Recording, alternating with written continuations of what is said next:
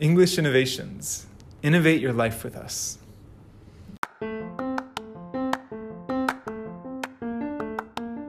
こんにちは。 English Innovations のジョーです。我々 English Innovations は TOEIC、TOEFL、IELTS の対策専門塾です。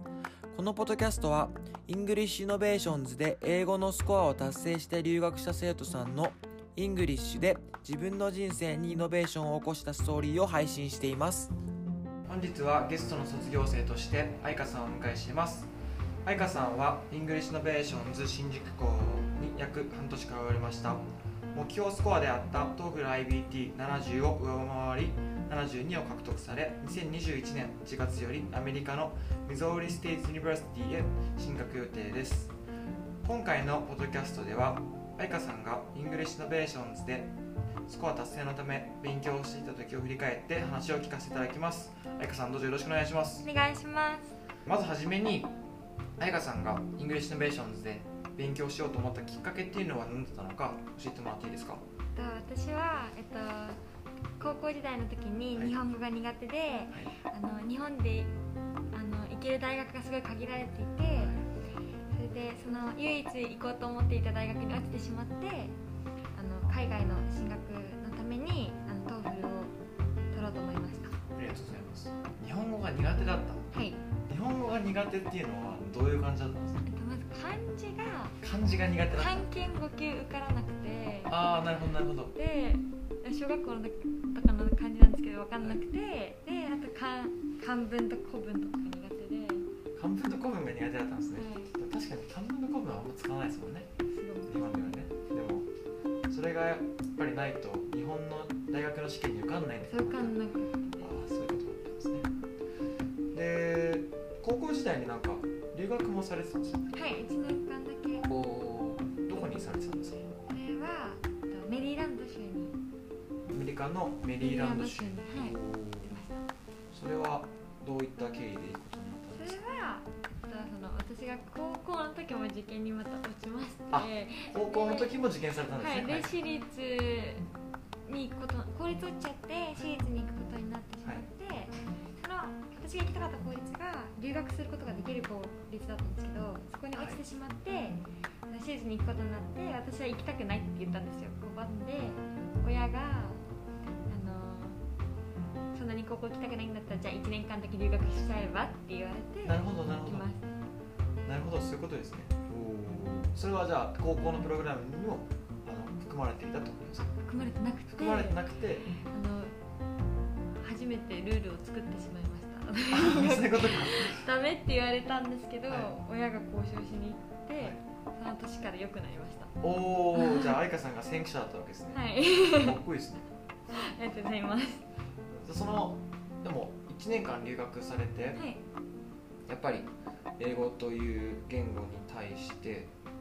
そもそもなんか留学しようと思ったそこでの理由みたいなのはあったんですか、まあ、そこを振り返っていただくとちょっと前になっちゃうかもしれないけど。私は家族がすごい海外好きであそうなんですね。よく行ってたんですけどや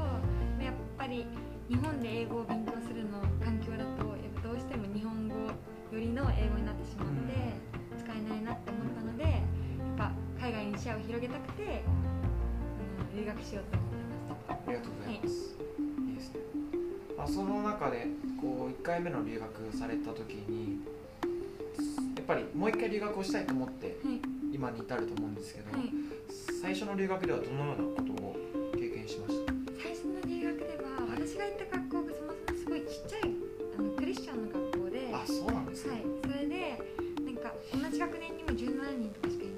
17人、はい、同じ学年ですで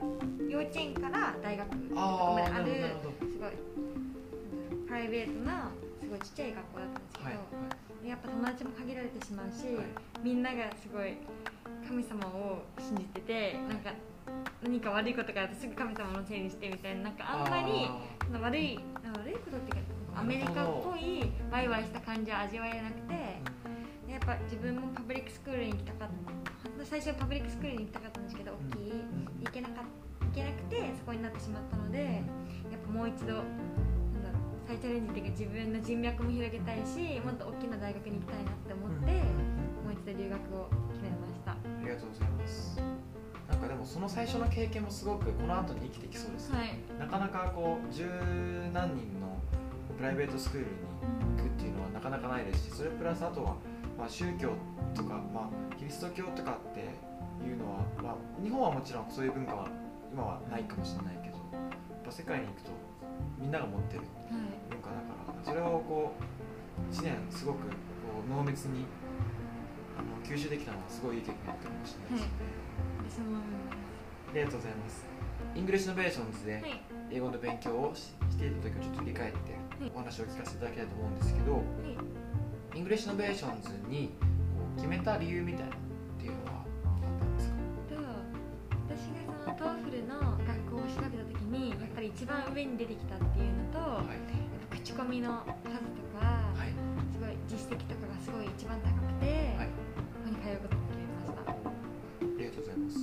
こうちなみに受講してみていかがでしたか？もちろん半年間受講されたじゃないですか、最初はどこのクラスからスター最ト初45からで45 45からはい、45で次が80はいで愛花さんは最初は夕方のクラスか。最初からデイデイですあ、デイだったんですね。デイは週に5日ですか？はいそうです。週に5日なんかデイクラスの結構生徒さんはみんなこうちょっと学校みたいな感じで、はいあの昼のランチも挟みますから、はい。結構ワイワイね。ワイワイと言ったら少しちょっと違うかもしれはフないいですけど、レンドリーに。はい、フレンドリーにやってましたよね。はい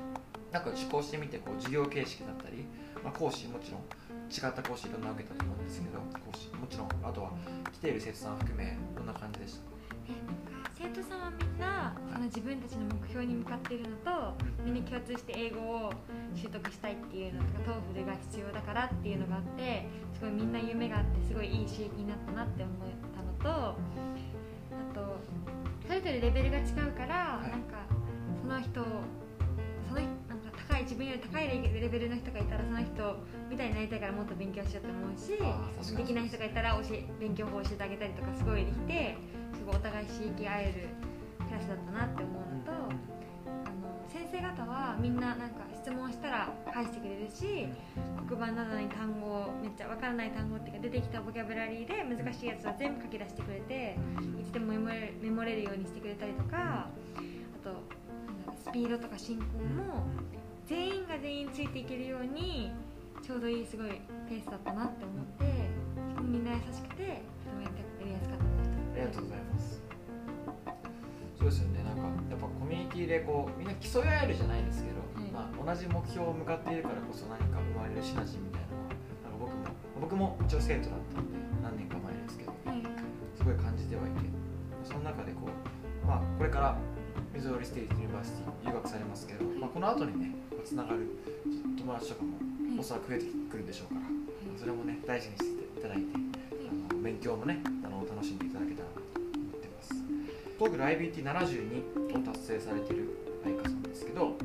1年間留学されて、まあ、そもそものこう来た時の英語力っていうのは、まあ、あったと思うんですよね。あのその時、まあ、やっぱり愛花さんなんかオリジナルの対策などっていうのはあったんですか？私かったので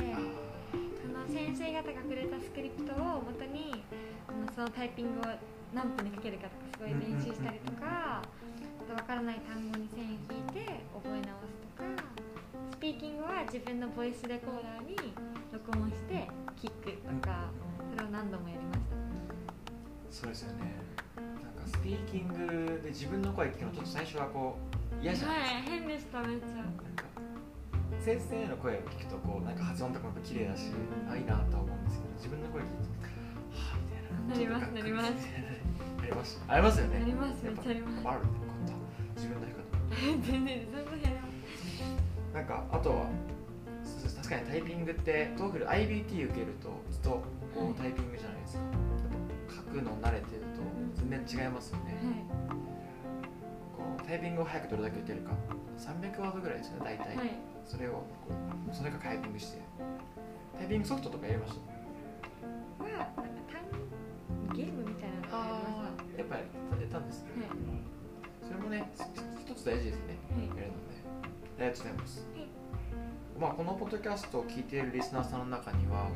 英語の勉強を頑張っている方とかもしくはこ外国で何かを学ぼうとしている方っていうのはいると思うんですよね、まあ、もちろん今のエカさんっていうのは感じだと思うんですけどあそんな方に一言いただけますでしょうか？多分まあ自分が努力した分は絶対に報われて多分その自分の力になると思うのでそのちょっと最初日本人の典型的な例としてなんか恥ずかしくて先生方に聞けないとか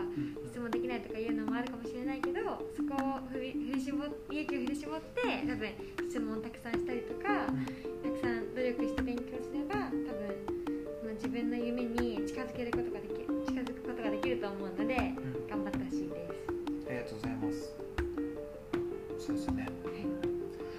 から大学進学される彩香さんですけどはい、これからやりたいことがたくさんあると思いますし、まあ、大学生活へのワクワクもあるし、まあ、もちろんこの大学の授業どうなんだろうみたいなはい。時々もあると思うんですけど、はい、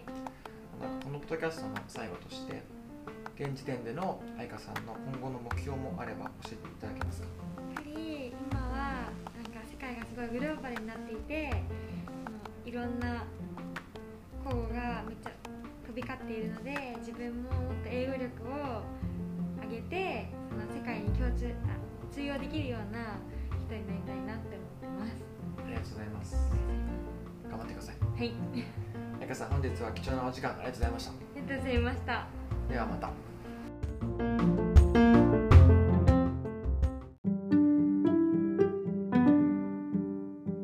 English Innovators は毎週月曜日、 English で自分の人生にイノベーションを起こした人のストーリーを配信しています。何かご質問、ご要望がある際は、ハッシュタグ EICAST、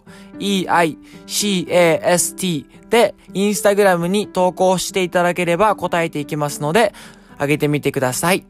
ではまた。